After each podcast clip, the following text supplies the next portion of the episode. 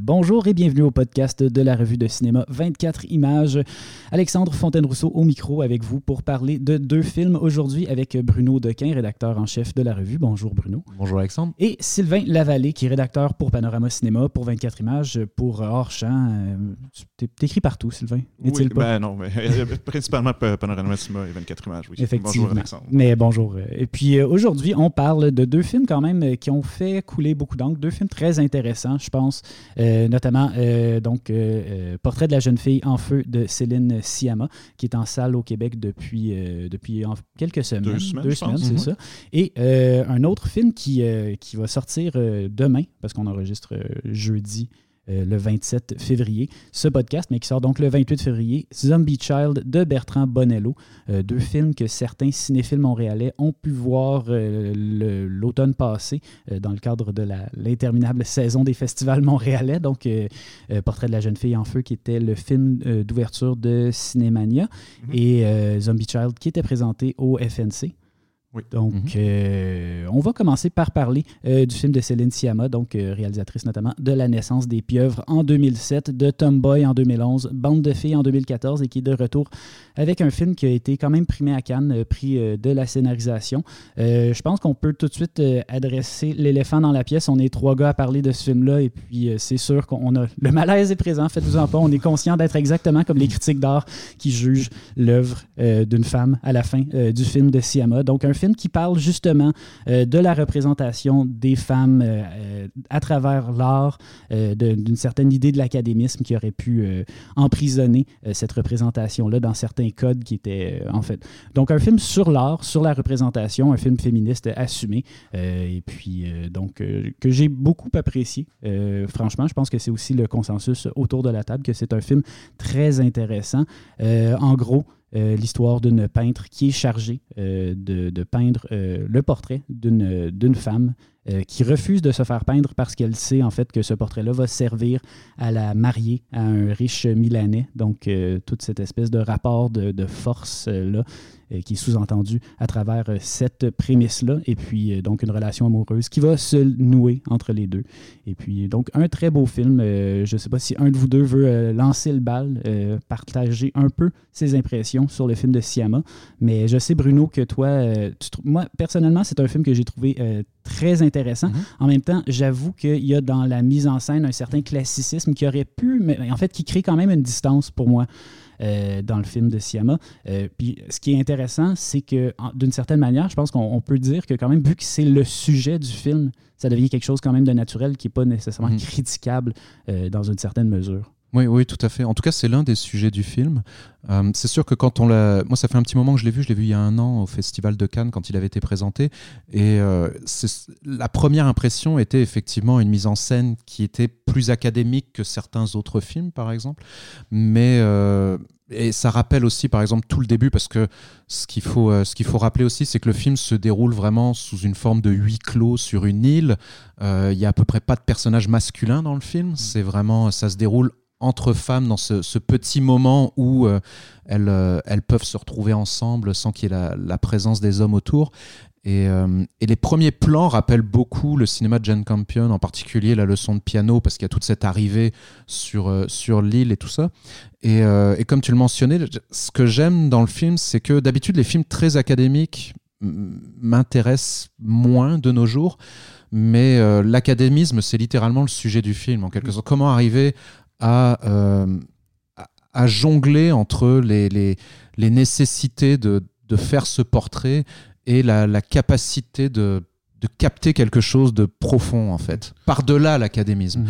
Et donc le, le, film est dans une tension permanente entre une, une écriture qui parfois est, est, trop détaillée, parfois peut être... Le film laisse peut-être pas tant de place à, à notre propre interprétation, parce qu'il est très écrit. Euh, et, euh, mais en même temps, il y a tous ces petits moments de fulgurance qui sont d'autant plus beaux que justement ils sont encadrés par des, par des plans qui sont, euh, qui sont tous très très très étudiés. Donc dès qu'on a euh, soudainement un, regard capté, un, mouvement d'épaule, quelque chose de, ça, ça devient extrêmement émouvant. Oui, c'est un film sur le naturel qui réussit à jaillir malgré tout, malgré cet encadrement-là. Ça, je suis d'accord. Oui, exactement. Ben, c'est toute la discussion qui est autour de la peinture que mm. fait, que fait Marianne, en fait, c'est ça, ou que la, la, première peinture qu'elle fait, mm-hmm. où elle dit quelque chose comme c'est triste que, que ça, ne dit rien sur toi, en fait, la peinture que tu as fait de moi, donc parce qu'elle est trop prise dans les conventions, les conventions de la pose, les conventions de la, peinture du 18e siècle, et donc elle n'arrive pas à capter quelque chose de son sujet. Donc c'est ce que reproduit aussi euh, dans sa mise en scène, en faisant quelque chose de très académique finalement, mais qui il y a un basculement quand même à un moment donné dans le film où justement quand à peu près au moment euh, du, feu, où il y a toutes mhm. les femmes qui se, retrouvent, où il y, a, un certain anirisme qui commence euh, à s'insérer dans le film. Il y a des, apparitions, le montage, de, il y a des coupes de montage brusques vraiment très surprenantes. Et tout d'un coup, le, film échappe à ça. Et c'est exactement le moment aussi où la, relation d'amour mhm. naît. Mhm. Oui, c'est vrai qu'à l'intérieur du film, il y a une rupture vers le modernisme qui est quand même très intéressante, puis qui est très significative, puis qui amène aussi, je trouve qu'une une des très belles scènes du film, pour moi, euh, c'est toute la scène autour de l'avortement, euh, puis l'idée qu'éventuellement, après avoir vécu ça, les femmes se disent c'est quelque chose qu'on veut peindre, c'est quelque chose mhm. qu'on veut représenter. Euh, cette réappropriation-là des sujets dont peut traiter la peinture, c'est quand même vraiment une très belle idée. Puis je trouve que le film est vraiment, je veux dire, ça arrête pas. Je veux dire, on peut, on peut critiquer un peu cette espèce de, de rigueur parfaite là, mais il en demeure pas moins que toutes les choses que le film a à dire sont extrêmement justes. Puis ça, je pense que on peut vraiment pas remettre en question le film sur ce plan-là. extrêmement contemporaine, parce qu'encore mm-hmm. une fois, le fait de que ce soit une, une, réalisatrice qui fait un film d'époque qui se déroule au XVIIIe siècle, mais qui euh, volontairement euh, met hors champ toute, euh, toute présence masculine pour se concentrer sur un microcosme. c'est assez, un, non seulement très contemporain, mais aussi c'est il n'y a qu'une réalisatrice qui aurait pu faire ça en fait, et qui est très très consciente que ce qu'elle ce qu'elle est en train de représenter n'a été qu'un petit moment qui était qui de toute façon allait être broyé par l'histoire quoi qu'il arrive. ce, ce, court moment de solidarité ne durera pas parce que bon une fois que le, la peinture est complétée une fois que la, la tâche est accomplie les, les, femmes sont condamnées à réintégrer en fait euh, mm. la, la, société de l'époque et ses conventions c'est ce qui est beau dans l'idée du huis clos justement mm. c'est que c'est un huis clos à ciel ouvert aussi c'est ils sont, sont, sur un endroit euh, magnifique et euh, sont pris une sorte de sont en marge mais c'est là qu'ils trouvent leur liberté donc le huis clos est aussi en mm. même temps une forme de il est à la fois ouvert et fermé donc elle joue beaucoup là-dessus je trouve Mm. Euh, c'est juste à cet endroit-là et entre elles sont, qu'elles sont capables de, trouver euh, une forme d'existence qui est impossible autrement. Mm-hmm. C'est tout le sujet du film aussi par rapport au regard. Elle, au début, euh, comme Héloïse, elle refuse de se faire peindre par un homme, mais elle, peut se faire peindre par Marianne parce qu'elle accepte de se faire voir par Marianne et à l'inverse, Marianne est capable de la voir d'une manière que, que personne d'autre aurait été capable de la voir. Et donc, c'est et c'est la relation aussi que, que Siama a avec ses actrices qui, comme rejoué euh, toujours. Euh, bon, on sait que c'est un couple auparavant, Adèle et, euh, et Siama. Donc, enfin, mhm. tout, le film joue beaucoup là-dessus et c'est hyper réflexif, en fait, à chaque instant, jusqu'au tout dernier plan aussi qui nous renvoie à notre position de spectateur. Et, mhm. je trouve que aussi, c'est vraiment très réussi la manière dont l'éruption des hommes devient vraiment quelque chose de violent. Quand, on, quand les hommes réapparaissent dans le cadre en une seule apparition, il y a comme tout un genre de de poésie des c'est vraiment un homme qui est comme filmé d'une manière grotesque il y a comme quelque chose dans sa gestuelle qui vient comme créer une rupture de ton automatique puis on sent que le moment vient d'être brisé par cette mm-hmm. réapparition de l'homme à mm-hmm. l'intérieur du film ça je trouve que c'est quelque chose qui marche vraiment très bien puis qu'on ressent vraiment très, très clairement. Après ça, les deux, euh, les, deux, euh, les deux épilogues du film ramènent un peu à différentes idées. Je pense qu'ils viennent un peu beaucoup résumer tout ce qui s'est passé à l'intérieur du film. Il y a le premier, le premier épilogue euh, qui se passe lors d'une, exposition où finalement est en train d'exposer des toiles en faisant croire que c'est son père qui les a faites. Puis les hommes jugent un peu l'œuvre de la femme, puis est obligé de se cacher pour même exister en tant qu'artiste. Puis le deuxième qui est comme une conclusion euh, pour tout ce, qui est, euh, tout ce qui est en lien au, désir puis à l'amour. Puis je pense que le film aussi est quand même euh, vraiment un film sur l'amour, sur le, les balbutiements de l'amour, puis sur cette espèce de, doute qu'on peut entretenir cette flamme-là. Ça, je trouve que c'est un autre des noyaux émotifs vraiment forts du film, c'est cette espèce de réflexion-là sur les débuts de l'amour, puis sur est-ce que après cette étincelle initiale-là, il faut pas simplement faire le choix de, de, de, disparaître ou de, de laisser l'amour à est. Oui, mais ça, c'est à cause des conventions de l'époque. En fait, mhm. l'amour est impossible euh, entre elles. Euh, mais pas seulement. Je pense qu'il y a quand même aussi une réflexion sur, sur, cette espèce de, Oui, je comprends ce que tu dis. Oui, il y a, cette impossibilité-là, mais il n'y a pas seulement cette impossibilité-là. Je pense que c'est aussi, quand on réfléchit au désir, on réfléchit d'une manière contemporaine au désir, puis on a quand même aussi cette angoisse-là qui n'est qui est pas seulement la, n'y a pas seulement un genre de rapport politique au désir dans ce film-là. Il y a aussi une réflexion plus personnelle. Je veux dire, ce serait, ce serait enfermer le film dans une lecture un peu trop euh, un peu trop clair de dire qu'il n'y a pas aussi ça, selon moi. Je ne le trouve pas aussi ouvert, par exemple, ou, euh, ou complexe à ce niveau-là que Le temps de l'innocence de, de, Martin Scorsese, qui quelque part avait un peu les mêmes préoccupations, il mm. observait a posteriori, parce qu'il y a ce, regard un peu qui est un regard vers, euh, vers une passion qui, a, qui, qui s'est déjà... Qui a, qui s'est déjà arrêté en fait en quelque sorte. Et la, scène finale, moi, ça me faisait vraiment penser au film de Scorsese. Mais sauf que dans le film de Scorsese, il y a toute cette question de, de, la, possibilité de développer des, des relations véritables malgré les conventions de, de l'époque. Mais, mais chaque personnage euh, a un rapport à ces conventions qui est pas le même que l'autre et qui, est quand même assez. Et ça, je crois pas que ce soit ça qui soit si développé que ça dans le film de Siama. Euh, alors que euh, dans le film de Scorsese, ça l'était peut-être un peu plus. Euh, à l'inverse, par contre, il y a tout ce discours sur la capacité de, l'art à représenter quelque chose, quelque chose, parce que bon, on prend le, dans le cadre du film, c'est l'exemple de la peinture, mais on peut très très très facilement le transposer au cinéma. Cette idée de est-ce qu'on est capable de représenter quelque chose de vrai malgré tout? Dans le film, on parle de, de, à la fois de conventions sociales et artistiques, mais euh, on peut penser à tout l'appareillage très très lourd du cinéma. Comment on représente quelque chose de si délicat et éphémère avec des caméras, de l'éclairage, des, des mm. travelling, du, du son. Et ça, c'est quelque chose que j'ai beaucoup apprécié dans le film parce que c'est très, très, très présent.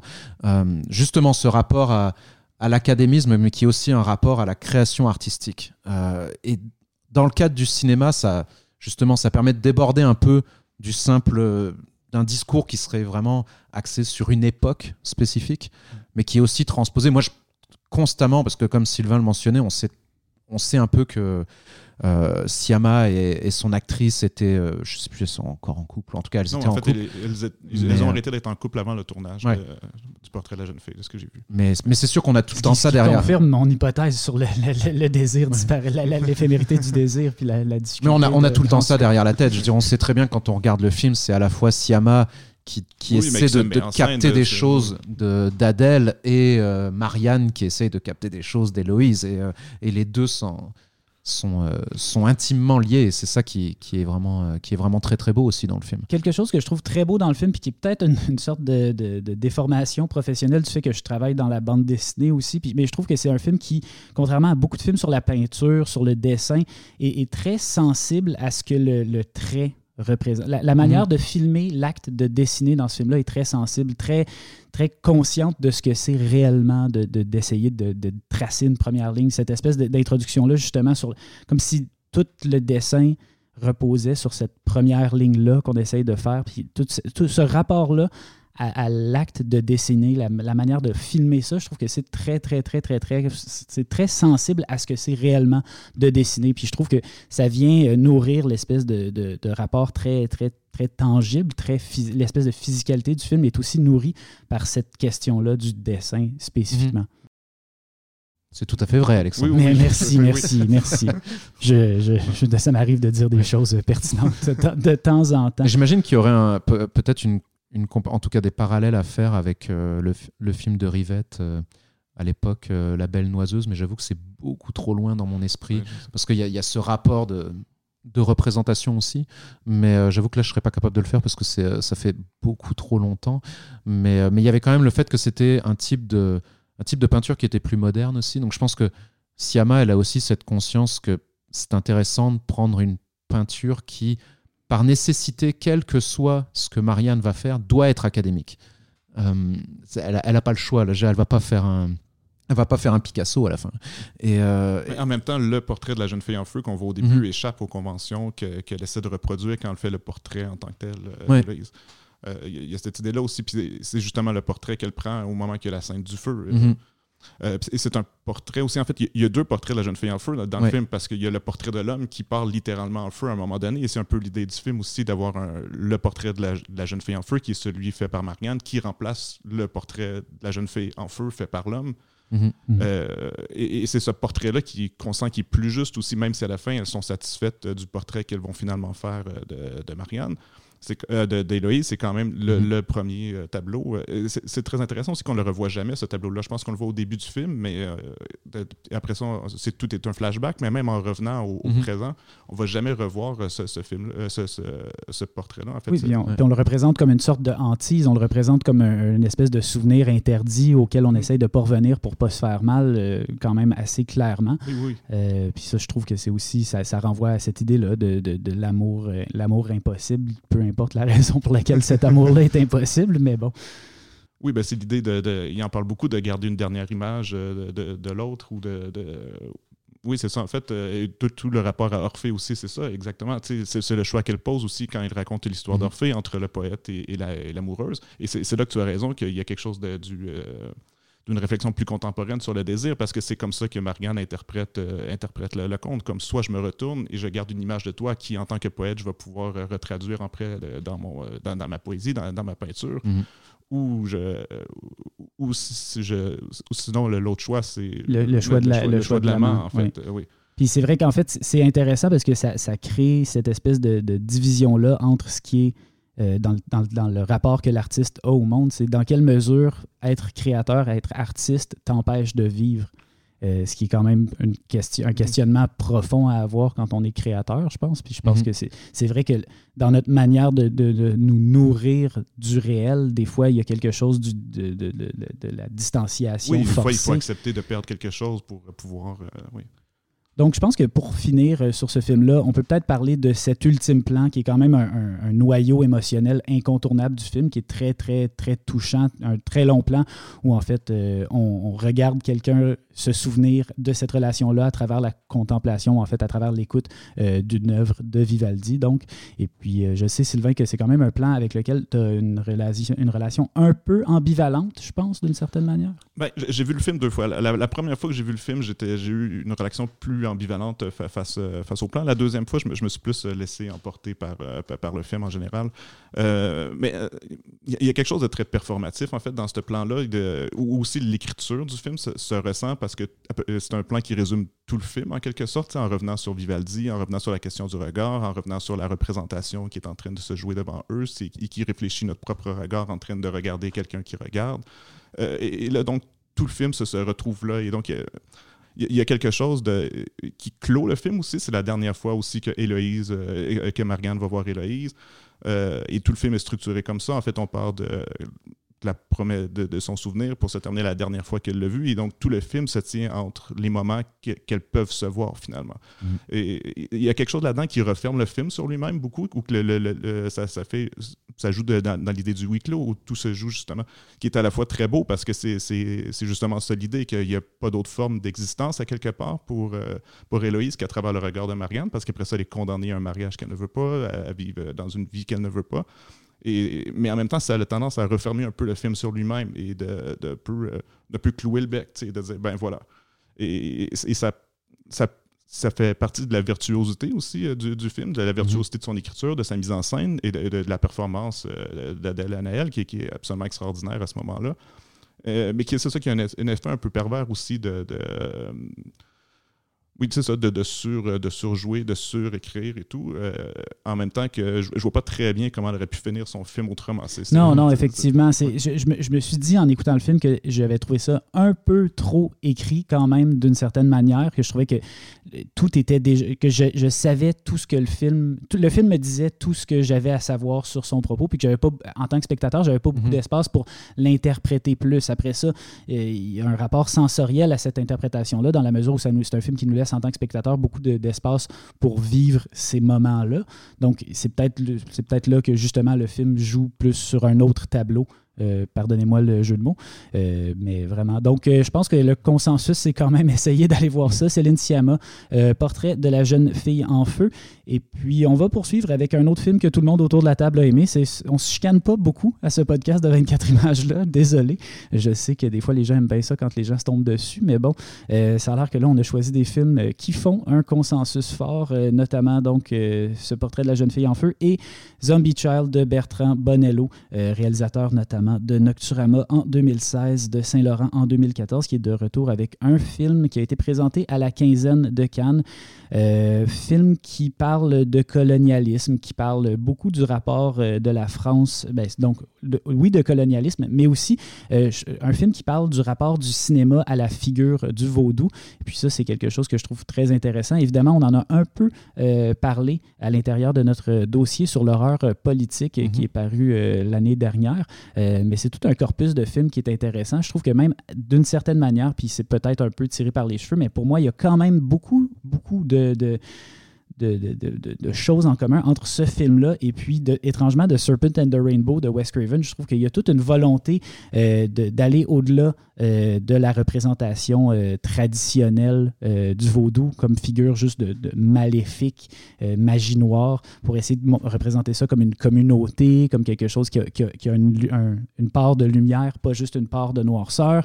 Et puis aussi, tout le rapport, donc, donc dans, peut-être que je résume un peu trop Serpent and the Rainbow avant de. Mais dans Serpent and the Rainbow, donc on c'est l'histoire de, de quelqu'un qui est en train, en fait, qui, qui, va en Haïti pour essayer de voler le secret du vaudou pour le compte euh, d'une compagnie pharmaceutique américaine. Puis il y a tout ce rapport-là au pillage colonialiste des savoirs ancestraux euh, que le film de Bonello euh, quand même aborde aussi. film qui, ben, qui est assez dur à résumer. Somme toute, le, le, fil narratif n'est pas si, si fort que ça, à moins que Bruno, tu de, d'avoir des hésitations par rapport à mon affirmation? Oui, je pense qu'il n'est pas si difficile que ça à résumer. Il est difficile à appréhender, par contre. Euh, mais un peu comme euh, la, plupart des films de Bonello, euh, c'est pas, il y a quand même une raison pour laquelle ce film-là était à la, quinzaine des réalisateurs et puis son précédent Nocturama avait même pas été sélectionné à Cannes. Bertrand Bonello demeure une drôle de bibite en fait. Il fait des films qui sont très ambitieux mais en même temps très très très conceptuels et ils sont d'autant plus intéressants qu'on a du mal justement à placer, à plaquer un, discours évident. Mmh. Euh, à déceler un discours évident dans ces films-là. Mhm. Contrairement euh, au film de Wes Craven que tu, euh, que tu mentionnes. Le film de Wes Craven, par nature, est extrêmement limpide dans, dans, son discours. Ce qui relie les deux, et, c'est ce que tu mentionnais, c'est qu'effectivement, contrairement à nombre de films qui ont utilisé une sorte de, variation nord-américaine de, de, de, la culture vaudou, mais en particulier de la figure du zombie, dans ce cas-ci, Bonello, lui, retrace les origines euh, historiques de cette, euh, de cette figure-là euh, en Haïti. tout comme Wes Craven l'avait fait pour Serpent and the Rainbow. Mais pour résumer vraiment très très brièvement le film, le film est scindé en deux parties très claires. Il y en a une qui est tourné comme une sorte de, documentaire impressionniste qui se déroule, qui commence en Haïti en 1962 et qui est inspiré du véritable cas de, zombification de Clairvius Narcisse, je crois. Et donc il va, il va retracer cet homme qui a été, euh, qui a été zombifié pour une, une obscure histoire de tension familiale. un héritage, en fait, son frère. son frère, exactement.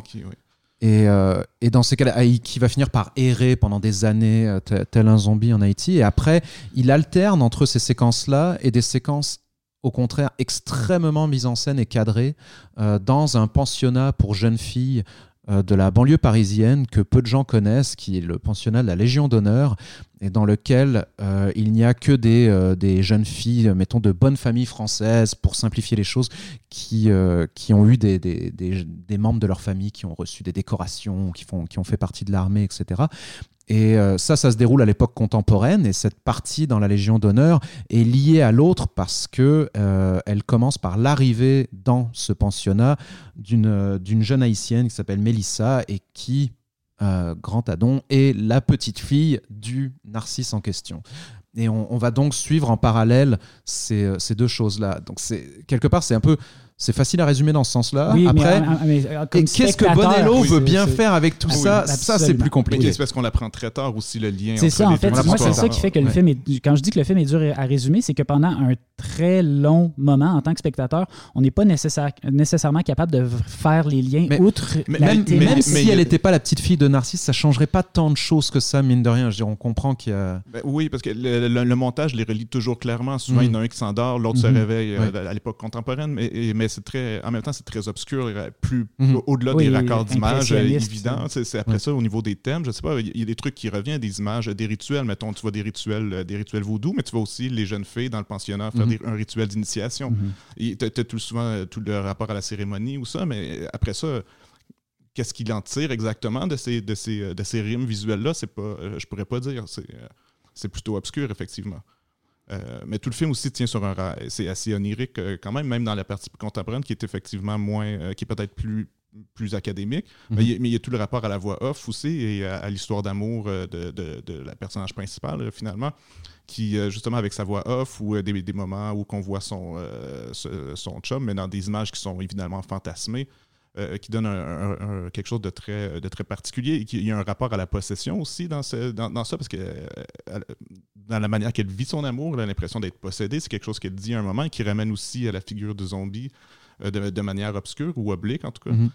Euh, et c'est à travers ça qu'il travaille, mais euh, oui, c'est très difficile après ça d'établir un discours clair au-delà des, des résonances euh, qu'on voit. Et bon, euh, euh, oui, par rapport au colonialisme, il y a justement la jeune fille qui essaie de, de s'intégrer, et en tout cas qui, qui veut utiliser En fait, qui essaie même pas de s'intégrer, c'est ça, qui veut simplement l'utiliser. Oui, c'est oui, son, son pour, euh, rapport est purement, euh, purement utilitaire, qui est, il basé sur comme les deux ou trois clichés qu'elle a pu Oui, oui, en puis- entendre. Oui, puis qu'elle a Euh, clairement vu dans des films d'horreur ou quelque chose comme ça, puis elle veut se délivrer de- d'un d'un amour euh, qui n'a pas marché et d'un petit malheur finalement, qui, euh, qui elle veut utiliser, on utilise une magie noire pour euh, se, guérir Mhm. d'une peine d'amour. Mais en fait, le film rit beaucoup des- de certains des stéréotypes mis en scène dans l'histoire du cinéma d'horreur. Puis moi, pour moi, c'est quand même, je pense qu'il y a une conversation à avoir sur est-ce que c'est un film de genre ou pas, est-ce que c'est un film d'horreur ou pas? Évidemment, il y a toute cette question du pensionnat, du pensionnat élitiste français qui, qui, qui ancre le film à, à mes yeux euh, dans l'horreur.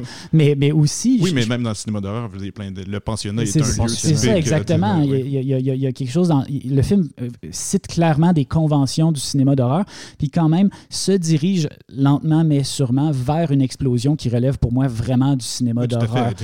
la la, finale a vraiment l'impact d'un film d'horreur. C'est un film d'horreur qui, pour moi, euh, prend des moyens détournés pour arriver à cette explosion finale-là. Mais vraiment, on a affaire à un film d'horreur. Puis un film d'horreur qui est, qui est très, très différent dans son approche, mais qui, parfaitement conscient puis qui est en dialogue co- constamment avec les conventions du genre dans lequel il, ins- il s'inscrit. Puis ça, c'est quelque chose que je trouve de très intéressant. Puis ça renvoie à cette idée-là que non, je sais pas trop quoi en dire finalement du film de Bonello. Je, je peux juste réfléchir constamment avec le film. Je trouve que c'est un film qui, qui donne très peu de réponses, mais qui offre beaucoup de pistes de réflexion. Euh, puis je trouve qu'à ce niveau-là, il est, il est très fertile, mais surtout, effectivement, dans son rapport, c'est sûr que c'est moi, personnellement, comme cinéphile, c'est sûr que c'est là que je vais aller Mhm. un peu instinctivement, mais je trouve que ce rapport-là, c'est aussi une remise en question du cinéma comme acte, euh, comme regard colonialiste. Euh, pas juste de notre rapport colonialiste politique puis social, mais aussi de notre rapport euh, artistique colonialiste.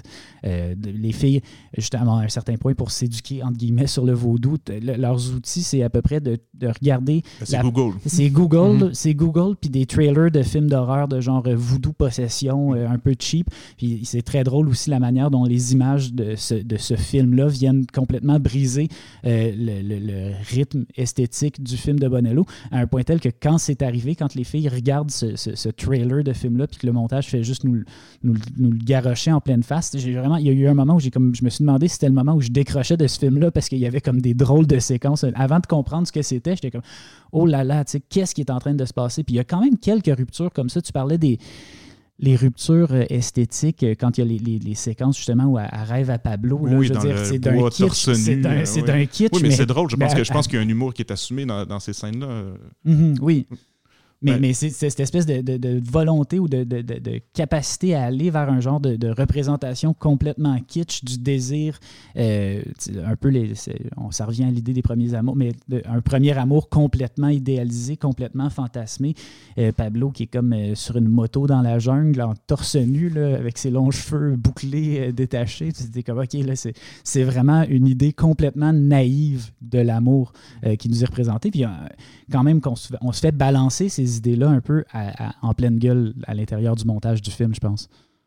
Oui, parce que c'est ce qui rend le film curieux. En fait, moi, ce que j'ai toujours apprécié avec Bonello, c'est parce que j'ai des réserves, moi, personnellement, euh, par rapport à, Zombie Child, mais c'est des réserves qui sont plutôt positives, en fait, parce qu'elles me forcent à, à réfléchir à ce qu'il essaie de faire. C'est que j'ai toujours considéré que c'était un cinéaste qui était d'abord et avant tout conceptuel plus qu'intellectuel, en fait.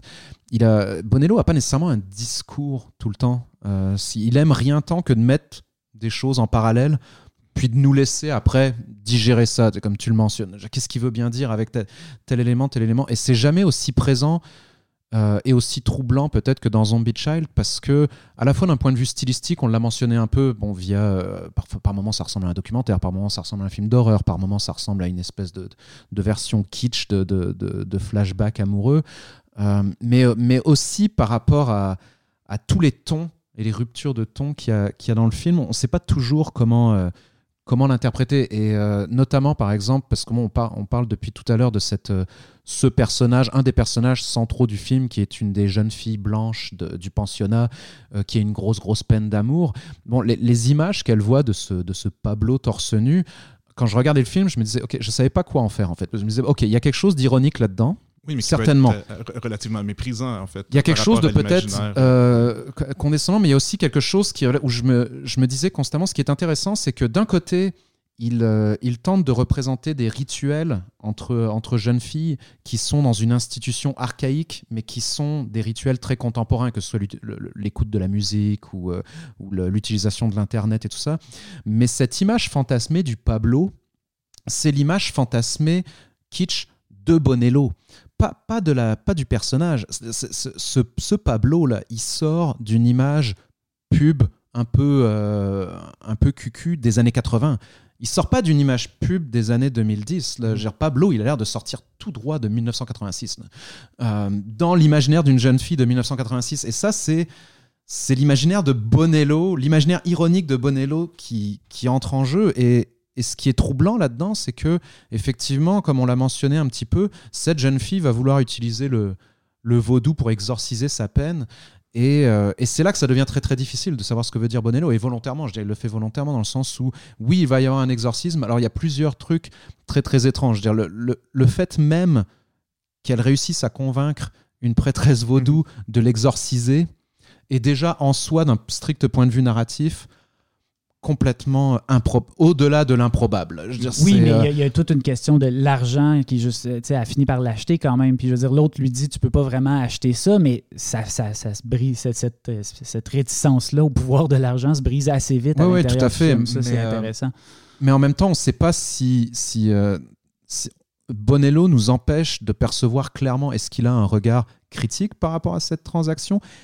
Oui, un peu en partie, mais tu sais, il, il arrête les choses en fait. Tout, tout s'intensifie, mais en bout de ligne, là, on saura jamais réellement ce qu'a donné cette, euh, cet exorcisme. Dire, on voit l'apparition d'un baron samedi très fâché, euh, qui a pas l'air très très heureux de ce qui est en train de se passer là, mais euh, mais en même temps, c'est ça, il y a tout ce discours, parce que finalement, il y a toute une partie du film qui est représentée, puis tu, tu le mentionnais, Sylvain, tantôt, cette idée de, de mettre en parallèle des rituels, c'est aussi, pour moi, Zombie Child parle aussi beaucoup de mettre en parallèle euh, deux types de- de- d'institutions, de, cultures euh, qu'on croit disparues dans leurs pays respectifs. C'est-à-dire le- le- le- la zombification en Haïti est aussi peu euh, discutée actuellement que euh, le pensionnat de la Légion d'honneur en France. Et Bonello, quand il avait présenté le film, avait dit je savais même pas que ça existait ce pensionnat-là, parce qu'effectivement, si on vient pas d'un milieu extrêmement euh, spécifique en France,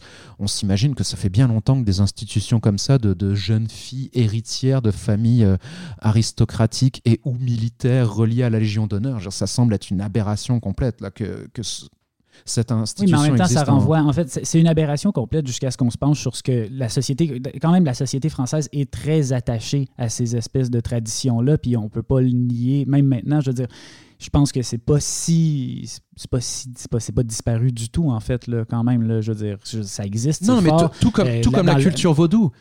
Mais, Mhm. jamais, mais pour lui, mais je pense qu'il y, a- il y a quelque chose dans, sa, dans, dans la tête de Bonello. Il y a toujours cette idée de tiens, si je prenais cette, euh, cette culture qui est encore de nos jours un peu sous ou mal représentée, dans, dans, mettons si on parle de la culture vaudou, et je la mets en parallèle avec cette culture qui est également sous-existante mais sous-représentée en France, si je mets ces deux trucs-là ensemble, qu'est-ce que ça fait? Oui, Et je pense que Bonello a aucune idée de ce que ça fait. Je pense qu'il se dit, je pense que c'est Oui. intéressant de les Oui, mettre oui, en parallèle. oui, oui. Puis dans, dans un cas comme dans l'autre, on a affaire à des, cho- à des choses qui créent des communautés. Puis je pense que sais, quand elle, quand elle décrit euh, le vaudou, la prêtresse utilise ce terme-là. Oui, oui, c'est une oui, communauté. c'est une religion C'est- une religion, mais c'est pas juste une religion, c'est une religion qui crée une communauté vraiment, spécifiquement, c'est un rapport à l'autre. Puis après ça, on se dit, ben, en France, qu'est-ce qui crée des rapports à l'autre? Ben, c'est ces espèces d'institutions un peu guindées, un peu très, très élitistes, euh, qui sont basées sur le, quand même la performance euh, académique, le, le- le privilège acquis euh, un peu d'une génération à l'autre. C'est quand, même- c'est quand même très intéressant, ça. Je suis d'accord. Puis j'aime cette idée-là de parallèle un peu. euh, un peu libre, un peu ouvert, un peu. euh, on, va, on va les mettre à l'intérieur d'un Ouais. même film et on va créer un espèce de laboratoire où ils peuvent dialoguer. C'est vrai que le- toute la structure formelle du film est inscrite dans ce- cette dynamique-là. Mais après, par contre, qu'est-ce qu'il. euh, encore une fois, quel, quel est, quel est le discours? Il y, a- il y a clairement quelque chose d'intéressant. d'avoir de, de- le concept même, cette idée même d'avoir une jeune fille blanche qui est finalement, malgré elle en quelque sorte, parce qu'elle est juste née comme ça, euh, l'héritière des colonisateurs français, parce que c'est clairement ça que, Bonello veut faire, et qui va rencontrer euh, la, la- la prêtresse vaudou, c'est euh, c'est extrêmement intéressant. Après, est-ce que, euh, est-ce que Bonello porte un regard critique sur la, naïveté euh, d'une certaine euh, gé- génération de Français un peu, un peu déconnectés qui reproduisent, malgré eux, malgré elles, des comportements colonialistes en quelque sorte Peut-être que oui, peut-être que non, mais c'est pas si évident que ça. À part certains moments, par exemple le fait que la petite fille qu'on mentionnait au début, Mélissa, qui, qui finalement est la petite fille du, du, euh, de l'haïtien qui a été zombifié, euh, s'intègre quand même, mine de rien, assez facilement dans le groupe, mais euh, devient source d'inquiétude pour le groupe dès qu'elle euh, exprime son, son héritage à travers des, des moments de transe. Ça, c'est clairement un discours sur le, le- cette espèce de non-dit et de malaise. De... Ju- Jusqu'où on est capable d'accepter l'altérité dans, En gros, en socialement. On t'accepte Oui. quand t'écoutes du hip-hop avec nous. Euh, Mm. Si tu commences à faire des grognements à 3 heures du matin, euh, là, euh, c'est- plus tout à fait la même chose. Mais en même temps, le, le film est pas, euh, est pas nécessairement condescendant par rapport à ça. Parce qu'il va y avoir une explication entre les filles par la suite. Il va pas. Il traite pas forcément les filles. Par moment, il traite les filles un peu de haut. Il y, a- quelque chose par moment qui est peut-être éventuellement un peu, un, un peu condescendant ou satirique, là, notamment dans cette représentation. Je sais toujours pas quoi faire là, de cette représentation de la passion amoureuse. Est-ce qu'on est censé prendre ça au sérieux réellement? Ou, euh, est-ce qu'au contraire, Bonello nous dit que même si c'est complètement cliché et, ridicule comme, représentation d'un amour, toute forme d'émotion aussi intense devrait être prise au sérieux, malgré euh, la représentation qu'il en fait. Euh, mais, euh, mais certainement, tu alternes tout le temps entre, euh, entre cet aspect est-ce qu'on est censé juger ces filles-là? Est-ce qu'on est censé. Enfin, Ouais, mais j'ai jamais eu l'impression qu'on devait les juger. Mais à, à part ces images-là, mais justement, À part c'est Pablo. Oui, c'est ça, à part Pablo. Mais après ça, quand l'actrice va jouer son émotion, on est, j'ai jamais l'impression qu'on est en position de, de juger ce, ce qu'elle ressent. Et Mhm. dans leur relation entre elles non plus, on est quand même toujours. Euh, il y a une empathie quand même euh, Ouais. face, à, face à ces filles. là. Oui, je trouve que la, la représentation du groupe en tant que tel est très sensible à leurs défauts, mais aussi à, à ce qu'il y a de, de- de juste de, Ouais, leur solidarité, de sin- leur- mais de Mhm. sincère Ouais. là-dedans. de- Puis je veux dire, leur, leur espèce de petite rébellion euh, face aux institutions est quand même attachante. Je veux dire, puis je pense que non, je pense que quand même il y a beaucoup de. C'est un film qui est quand même très empreint de respect. Moi, j'avais pas vu euh, Nocturama, mais j'ai l'impression que peut-être Nocturama est quand même un film euh, qui réfléchit une certaine jeunesse aussi. Il doit y avoir quand même des échos entre les deux Oui, films. il me semble qu'il n'y a pas quelque chose de Romero aussi dans Nocturama. Il me semble que j'avais entendu ça qu'il y avait. Il y, a toujours de des il y a toujours des éléments de cinéma de genre chez, euh, chez, chez Et euh, dans, Nocturama, Nocturama d'un point de vue euh, stylistique, est beaucoup plus euh, limpide en quelque sorte, parce qu'on on passe finalement d'une première partie, c'est un groupe de jeunes qui décident de, commettre des attentats en France, et on passe d'une première partie qui ressemble à une sorte de, thriller à la Michael Mann, en fait, en quelque sorte, là, sur l'organisation silencieuse de- de- de- des attentats, à une deuxième partie de huis clos inspiré un peu par oui Dawn of the Dead ou des choses comme ça dans un, dans un centre d'achat enfin un centre d'achat dans un grand magasin plutôt euh, type Samaritaine euh, à Paris. Euh, mais là encore il y avait il y a quelque chose chez, chez Bonello et c'est ça qui est intéressant aussi c'est qu'il est il, cherche toujours à se distancier de quelque chose qui serait trop réaliste. Dans le sens où je pense pas que quelqu'un pourrait regarder Zombie Child en disant ceci est un portrait totalement euh, naturaliste et réaliste de ce qui se passe actuellement dans le pensionnat de la Légion d'honneur mais de la même façon Mais que en même temps, la représentation du vaudou, elle a de l'air très ancrée dans des. dans- en fait, ça a de l'air très recherché, euh, les, les rites qu'on voit. les. euh, C'est très recherché, mais tu sais, il y a toujours des éléments de distanciation. Tu sais, comme par exemple, et parfois ça marche.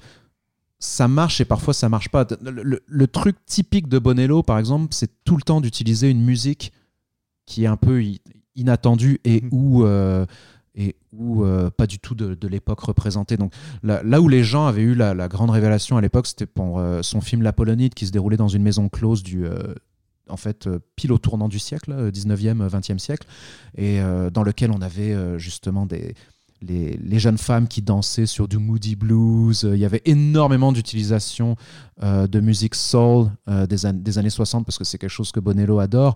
Et, et ça, on le voit encore. Parce que la fin, bon, pour moi, par exemple, une, un des trucs qui n'a pas fonctionné pour moi dans Zombie Child, c'est cette euh, résurrection, entre guillemets, euh, et, euh, et, le retour de, Narcisse à la fin, à la fin du film. Parce que là, on était dans des séquences qui étaient effectivement de nature assez recherchée, avec un petit feeling documentaire, parce que bon, il n'utilise pas le même type d'image. Il y a du grain dans, dans, toutes les images qui se déroulent à Haïti, il y a du grain et tout ça. Soudainement, il, il retrouve sa femme, et là, Bonello nous balance son gros soul euh, qu'il aime tant, là, qui est une musique qui fit tellement pas avec l'image qu'on est en train de regarder. Alors parfois, ça, par le passé, moi, il y en a souvent, ça a vraiment fonctionné pour moi. C'est dans l'Apollonide. Je pense que la plupart des gens qui ont vu l'Apollonide à Oui, l'époque, le, le quand rapport à Moody Blues, est spectaculaire. quand Moody Blues débarque, là, t'es juste, t'as juste envie de pleurer ta vie. C'est, magnifique. Là. Et euh, là, là, pour le coup, ça fonctionnait pas. Mais c'est quelque chose qui fait constamment. En fait, c'est son, son côté. euh, c'est à la fois recherché, mais complètement distancié. Et Nocturama, c'est très représentatif de ça, où les, les- tout est conceptuel. Donc le, groupe qu'il constitue de jeunes dans Nocturama, il va y avoir à la fois euh, des, des fils de, pour simplifier, on va dire des, des fils de ministres, un fils de ministre, un beurre de la cité, euh, un black euh, sans emploi, un... Tout est mélangé là.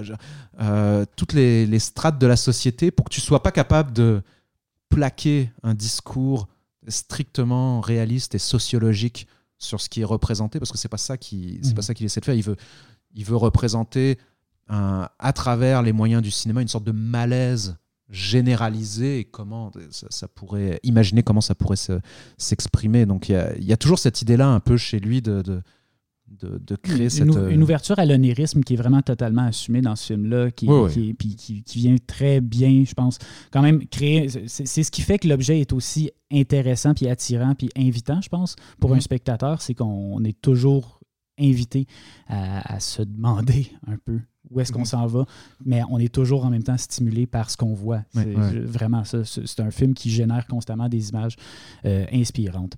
Euh, je je pense qu'on a quand même fait le tour euh, de la question. Donc, euh, deux films que l'équipe 24 images approuve euh, sans réserve, je pense, ou en tout cas avec des réserves purement théoriques qui ne devraient pas vous empêcher d'aller les voir. donc, Zombie Child de Bertrand Bonello et Portrait de la jeune fille en feu de Céline Siama. ben, merci d'avoir écouté encore une fois le podcast de 24 images. Merci Bruno d'avoir été là. Et merci Sylvain d'avoir été là. Euh, on, se retrouve d'ici deux semaines pour un nouvel épisode du podcast 24 images. Et puis euh, d'ici là, ben, bon cinéma.